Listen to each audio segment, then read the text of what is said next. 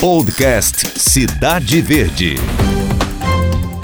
Olá, pessoal. Eu sou Nádia Rodrigues, de volta com o nosso podcast Cidade Verde. Além do fato, acho que todos os brasileiros têm acompanhado nos últimos dias os desdobramentos da crise que envolve o partido do presidente Jair Bolsonaro, o PSL. Então, hoje a gente vai falar um pouquinho sobre política e tentar responder algumas perguntas. Até onde a crise do PSL pode atrapalhar a agenda administrativa do governo Bolsonaro? A votação de pautas importantes ainda para esse ano no Congresso. Sobreviverá o PSL inteiro? O presidente Bolsonaro deixará o partido, comandado pelo hoje rival deputado Luciano Bivar? Deputados vão seguir Bolsonaro?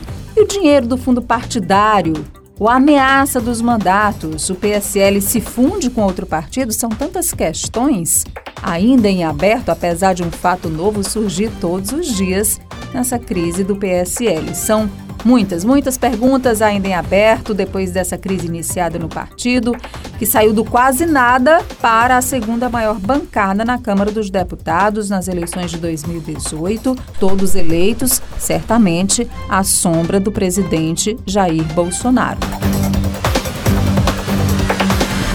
No nosso podcast de hoje, opiniões de deputados do PSL, de um cientista político e também do nosso analista político Elivaldo Barbosa. Só para a gente contextualizar de uma forma mais ampla, essa crise do PSL começou com denúncias de uso do dinheiro do partido para bancar candidaturas laranjas no estado de Pernambuco. Gustavo Bebiano, que comandou o PSL nas eleições do ano passado, devolveu o partido a Luciano Bivar logo após as eleições. Bebiano foi nomeado ministro do presidente Bolsonaro, mas logo no começo do governo acabou deixando o cargo. O presidente Bolsonaro se irritou recentemente com as denúncias envolvendo o partido e chegou a dizer que Luciano Bivar estava, abre aspas, queimado pra caramba, fecha aspas. O que está em jogo em tudo isso Lógico que tem todo o espectro político envolvendo uma bancada grande, que envolve muitos mandatos, que envolve governabilidade, que envolve relação do executivo com o parlamento, mas o pano de fundo de verdade disso tudo é o controle da verba milionária do PSL, que antes do Bolsonaro o partido era o Nanico, mas, a reboco da popularidade do presidente, do então candidato Bolsonaro, elegeu essa segunda maior bancada da Câmara. E, graças a isso, tem direito a uma fatia considerável do Fundo Especial de Assistência Financeira aos Partidos Políticos, o chamado Fundo Partidário, e também do Fundo Especial de Financiamento de Campanha, o Fundo Eleitoral. Só para vocês terem uma ideia, no ano passado o PSL teve recursos totais da ordem de 17 milhões. Para 2020, a previsão é que o partido tenha um fundo eleitoral de 200 milhões de reais e um fundo partidário acima de 68 milhões de reais, ou seja, é muito dinheiro em jogo. Nós conversamos com o cientista político Vitor Sandes sobre esse racha no partido. É, na verdade, o, o PSL ele já é rachado é, já né, dessa composição mais nova do PSL, é, com 52, né, agora 51 deputados, já é uma composição rachada. É, no ano passado, logo após as eleições, eu escrevi um artigo é, com, analisando a composição da bancada do PSL. Eu já alertava exatamente um pouco desse perfil, né? O, o PSL ele tinha uma bancada basicamente inexistente no, no, na Câmara dos Deputados e pulou para 52 deputados, né? Então, é, e basicamente todos muito novos na política, muito sem trajetória na política. É, então, na verdade, ele não tinha um, uma unidade, né? O partido, ele vem da década de 90 e é um partido basicamente comandado pelo Luciano Bivar. E a própria entrada do, do Bolsonaro, né, já recente, no início do ano passado, já levou um processo de, de, de, de racha interno do PSL, quando os livres, que eram a ala mais liberal, saiu do partido. Inclusive, era coordenou, um dos coordenadores era o próprio filho do Luciano Bivar. Ele, com esse racha, né, saída dos livros, o, o partido dele foi comandado ali por Bolsonaro, principalmente por conta da campanha, era uma parte do acordo. Gustavo Bebiano também, foi muito importante nesse processo. E o racha já começou nessa própria, no próprio processo de desmantelamento do, do, do, próprio núcleo duro do governo, né, com a própria saída do Gustavo Bebiano, que era um, um homem de confiança do próprio Bolsonaro, mas também é, passou a ser um, um homem forte do, do, próprio partido. Né? Então o racha já vem ali desde o início do ano, mas existiam condições né, do próprio PSL para que de fato isso ocorresse. Bom, gente, aí a corda esticou mais ainda no PSL quando grupos bolsonaristas e bivaristas tiveram um embate frontal. De um lado, o presidente da República querendo emplacar o filho, o deputado Eduardo Bolsonaro, na liderança do partido na Câmara, tentando substituir o deputado delegado Valdir. Em áudio vazado na imprensa, o delegado Valdir disse que iria implodir o presidente. Depois, baixou um pouquinho o tom. Bolsonaro perdeu essa primeira batalha, não conseguiu assinaturas suficientes e ainda se deparou com o que ele caracterizou como infidelidade. A deputada federal Joyce Hasselman, do PSL de São Paulo, foi destituída da liderança do governo no Congresso por assinar uma lista que apoiava a permanência do delegado Valdir na liderança da Câmara. Joyce Hasselman falou sobre isso, fez uma live no final de semana, falou sobre as acusações de traição. A gente vai ouvir um trecho dessa live da deputada Joyce em que ela diz que muitas pessoas estão divulgando mentiras. O que mais eu estou vendo por aí é mentira, malandragem, gente que tá querendo vender uma história que não existe. Então vamos colocar aqui os pingos nos is para você saber o que é verdade nessa história, tintim por tintim. A deputada Joyce Hasselman, sempre muito polêmica, também no embate pessoal com o deputado Eduardo Bolsonaro, criticou o deputado, chamou o deputado de moleque e falou que ele lançou a campanha Deixe de Seguir a Pepa de forma muito debochada e que mais? A deputada Joyce disse ela nunca traiu o presidente Bolsonaro. Presidente eu respeito, conta com meu respeito, mas o Eduardo nunca contou com meu respeito e não vai contar, porque é um moleque. Né? Aí o moleque lançou a campanha hashtag, hashtag deixe de seguir a Pepa, né? É, me xingando, inclusive. Eu fico imaginando é, o que seria num país sério alguém chamar uma deputada, a deputada mais votada da história da Câmara dos Deputados de Pepa, né? É, e aí tem outras indiretas ali dos outros meninos. Então eu vou explicar para você o que está acontecendo. A campanha que foi lançada há pouco é Joyce traída. Joyce traiu o Bolsonaro. Eu traí o Bolsonaro? Eu traí o Bolsonaro? Eu jamais traí o Bolsonaro. Eu jamais traí o presidente da República. Aliás, trair não é, não faz parte do meu DNA.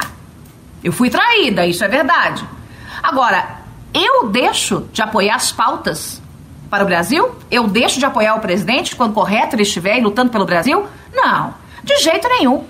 Isso jamais acontecerá. Ainda em tom de rebate, Joyce Hasselman disse que Eduardo Bolsonaro é o garoto neném e diz que não existe divisão no PSL. Ele explica o que aconteceu de fato nesse embate pela liderança do partido na Câmara. O garoto Neném fez é, a seguinte afirmação: que há um grupo do Valdir e há um grupo do presidente. Isso é mentira. Isso é mentira. Entendam que isso não existe. O que aconteceu foi uma tentativa de um grupo de deputados. Veja, não são os que mais pensam, os que mais produzem, os que mais tiveram votos, os que mais trabalham pelo presidente. Não, não, não, não, não, não. É o grupo de maluquinho, tipo, tem a maluquinha lá de Minas, né? A tal de Alê, não sei o que lá, Alê Silva, eu acho, por exemplo, doidinha de pedra, que agora diz assim: ah, eu sou 100% Bolsonaro. Ah, mas ela denunciou o ministro do Bolsonaro, do nosso presidente, o Marcelo Álvaro. E o ministro permanece lá. E o presidente deu razão ao ministro. Então, quem tá certa, maluca ou ministro? É esse tipo de gente. Tem a pseudo-conservadora, que na verdade é abortista e corrupta, né? Então, é esse grupelho que tá ali. E algumas pessoas que eu sinto muito que elas foram realmente muito pressionadas, não conseguiram aguentar a pressão. Porque quando alguém do Palácio liga, ou o próprio presidente liga e diz assim: meu amigo, ó, aqui tem uma lista. Você vai assinar, tá? Se você não quiser, não tem problema. Você vai, não, né, não quiser ficar do meu lado, não tem problema, você vai ficar contra mim. Mas tudo bem. É óbvio, né, gente, que muita gente foi pressionada e acabou assinando uma lista para tentar dar um golpe no partido. No partido, o partido que é o maior partido da Câmara e que o presidente precisa desse partido. Eu não posso compactuar com gente dizendo que está ajudando o presidente e está atrapalhando o presidente, com gente que está armando uma bomba relógio jogando no colo do presidente. Se o presidente falar para mim, ô Joyce, pega aqui essa arma e aponta aqui na minha cabeça e pronto. Eu não posso fazer isso, ainda que ele diga para fazer. O presidente foi induzido ao erro por um grupo de pessoas que realmente está muito mais preocupada com o fundo partidário, está muito mais preocupada com essas coisinhas assim que não são tão nobres. Só para a gente continuar entendendo esse embate entre a deputada Joyce, que foi a deputada federal mais bem votada da história da Câmara dos Deputados, com mais de um milhão de votos, continuou nesse embate com o deputado Eduardo Bolsonaro. Ele também utilizou as redes sociais, fez uma live no Facebook criticando a deputada Joyce, dizendo que ela foi demitida e não se demitiu da liderança do governo no Congresso Nacional. Se você viu a coletiva de imprensa que eu fiz junto com alguns outros parlamentares ao meu lado, eu adotei um tom conciliador, um tom moderado, um tom suave, para tentar botar panos quentes nas coisas. Mas não adiantou. Senhora Joyce Rossmann, líder do governo, contrariando uma ordem do presidente da República, do partido do presidente, o que, que ela fez? Começou a correr atrás de assinaturas porque para ela o delegado Valdir está certo e o presidente da República Jair Bolsonaro está errado. Existe alguma possibilidade de você confiar nessa pessoa? É óbvio que não. O que, que se faz numa situação dessa? Demite a pessoa da liderança do governo. Ela diz no Facebook: Estou deixando a liderança do governo. Está deixando nada, foi demitida Joyce Rossmann, cortada a cabeça, porque ela quebrou a confiança do presidente da República porque ela estava agindo de maneira contrária ao presidente. Isso não é liderança de governo, isso é liderança da oposição. A quem serve? E eu fico me perguntando, por que as pessoas estão fazendo isso? Essa é a melhor pergunta. Por que, que elas estão fazendo isso? O deputado Eduardo Bolsonaro também disse que deputados atuam só para se reeleger. O que está em jogo, a gente sabe, e tem sido muito utilizado isso para angariar votos a favor do delegado Valdir, é a promessa de fundo partidário, é a garantia de legenda. E os deputados, eu vejo que alguns deles, eles têm a seguinte teoria, né? Que o que aconteceu em 2018 não se repetirá em 2022. Logo, eles precisam de fundo partidário, eles precisam de diretório do PSL, eles precisam de emendas ao orçamento, eles precisam que o presidente permita que eles indiquem cargos dentro né, de estatais ou órgãos dos governos para agradar as suas bases, porque se não fizerem isso, eles não serão reeleitos. Repare, a missão número um dessa galera deixou de ser agradar ao seu eleitor, trabalhar para o seu público, e passou a ser o quê? Se reeleger. Agora eu quero ouvir a opinião do Elivaldo Barbosa sobre esse embate envolvendo vários personagens importantes dentro do PSL. Elivaldo, como isso pode afetar a legenda daqui para frente, na sua opinião? Nádia, eu diria que já afetou de certo modo, os rumos do partido, principalmente já terminando o ano que antecede o processo eleitoral municipal. O PSL saiu da eleição de 2018 bastante fortalecido, com uma grande bancada na Câmara Federal, com a eleição do presidente da República e agora se encontra aí nesse, nesse mar de desavenças, nessa quebra da unidade, num rumo que pode aí resultar na, no, no enfraquecimento acentuado do partido. A mudança na liderança na Câmara Federal pode ser aí, quem sabe, um aceno para a solução da crise. No entanto, há uma parcela do PSL bem consolidada e dissidente em relação à família Bolsonaro que pode afetar sobremaneira os rumos da legenda para a eleição municipal, que é o próximo embate. Seria a eleição da afirmação do partido. Em vários municípios, a expectativa de êxito já começa a ficar apenas no planejamento. É o caso, por exemplo, de Teresina, em que essas indefinições de rumo no plano nacional afetam de forma bastante acentuada a definição da estratégia na capital. Com isso, pode provocar até uma debandada de lideranças políticas que procuram é, se consolidar na formação de uma chapa forte de candidatos a vereador ou até mesmo sonhar com uma candidatura competitiva à prefeitura de Teresina ou de outras cidades importantes do estado. O certo é que o futuro do PSL hoje é absolutamente incerto em razão dessa divisão interna, dessas desavenças envolvendo lideranças de expressão do partido. O Comando Nacional, o presidente da República, a ex-líder do governo é, no Congresso Nacional e, e agora é, envolvendo também a mudança na liderança da legenda na Câmara Federal. Bom, gente, no meio disso tudo, a gente ainda teve uma decisão do Diretório Nacional do PSL, quando deputados acabaram sendo suspensos em torno dessa disputa pela liderança na Câmara. Nós conversamos em Brasília, o Délio Rocha nos ajudou com essa entrevista, com o deputado Bibo Nunes, que foi um dos que receberam a sanção da suspensão. Vamos ouvir o que ele fala sobre o partido, lembrando que, além de Bibo Nunes, os deputados Alê Silva de Minas Gerais, Carla Zambelli de São Paulo, Felipe Barros do PR e Carlos Jordi do Rio de Janeiro também foram suspensos Logo depois, essa suspensão foi retirada e a gente fala sobre isso na sequência. Depois também que houve uma nova formatação para a liderança do PSL na Câmara. Antes, vamos ouvir aí um pouco do deputado Bibo Nunes, do PSL. Bem, eu fui o primeiro a entrar nessa luta com o presidente Bivar há três meses. Estou lutando, já fui punido de todas as maneiras. Inclusive, já coloquei o presidente Bivar na comissão de ética do partido. O partido dele, eu coloquei ele na comissão de ética. Agora, para sairmos, não vai ser muito fácil, não. Pergunto: para onde vocês vão? Primeiro tem que sair para depois ir. Então, nós acreditamos que no TSE nós possamos conseguir uma justa causa, pela maneira como o Bivar conduz o partido, ainda mais com a chegada da Polícia Federal nos domicílios dele.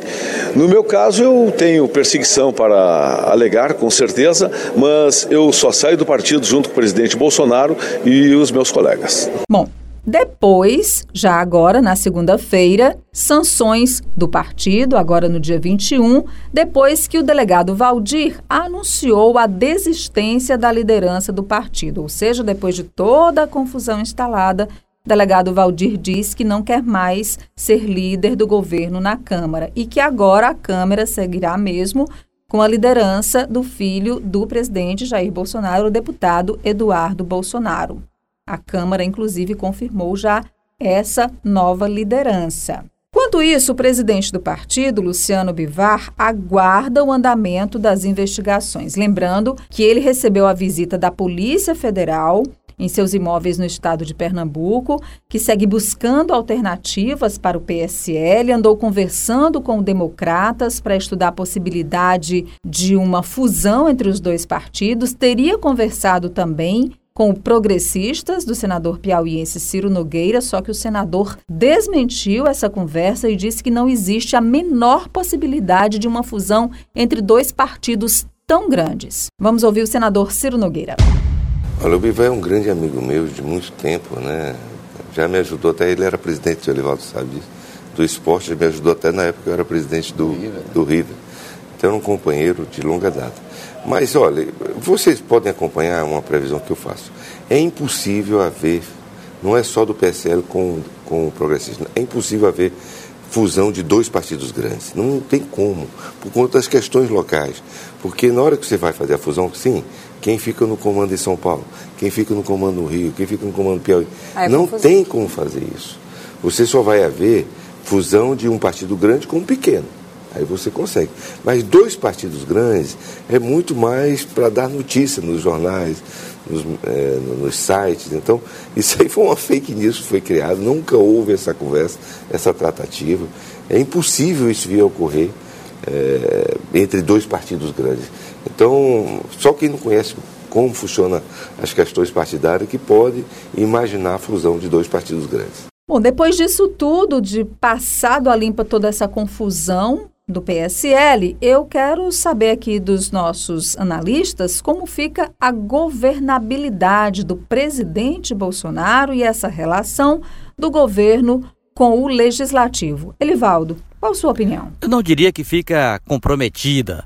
Afinal de contas, a base aliada ao Palácio do Planalto, a sustentabilidade política do governo, evidentemente que não pode se encerrar, não pode ficar ali apenas em torno do partido ao qual o presidente é filiado. Agora, é claro que repercute no, na articulação que já é bastante debilitada desde o início do governo do presidente Jair Bolsonaro. E se há uma dificuldade política no partido, que é o partido do presidente, o partido de grande bancada na casa, é claro que, de certo modo, afeta também a governabilidade. Não é uma, um, um golpe mortal, mas é uma situação que causa um certo desconforto. Agora, é preciso que a articulação política mais ligada ao núcleo central, central de governo procure superar essas dificuldades que envolvem a família ou os filhos do presidente, o PSL, que é o partido, saber que rumo vai ficar, que se outra legenda vai ser a alternativa política para o presidente da República. O presidente Jair Bolsonaro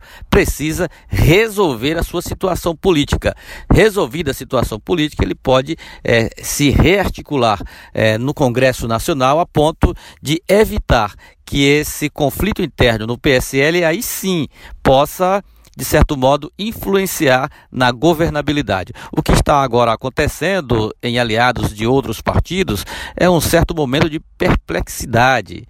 Achar que o governo, de certo modo, está sendo prejudicado por falta de uma articulação política dentro do próprio PSL. Agora, se as providências não forem tomadas agora, rapidamente, para debelar esses incêndios dentro do, PFE, do PSL, é claro que essa situação pode criar dificuldades na estrutura aliada ao Palácio do Planalto, que envolve muito mais partidos, e aí sim matérias de interesse direto eh, do governo podem ser prejudicadas na tramitação lá no Congresso Nacional, nas duas casas, na Câmara e no Senado. O que existe assim de, certo, de, certa forma, de certa forma vantajosa é que as principais reformas elas estão andando independente da fraca articulação do Planalto no Congresso Nacional, tanto na Câmara como no Senado. Agora, se a situação permanecer de crise, no futuro bem próximo poderá abalar sim a governabilidade. Por enquanto, é uma situação que se restringe ao partido do presidente,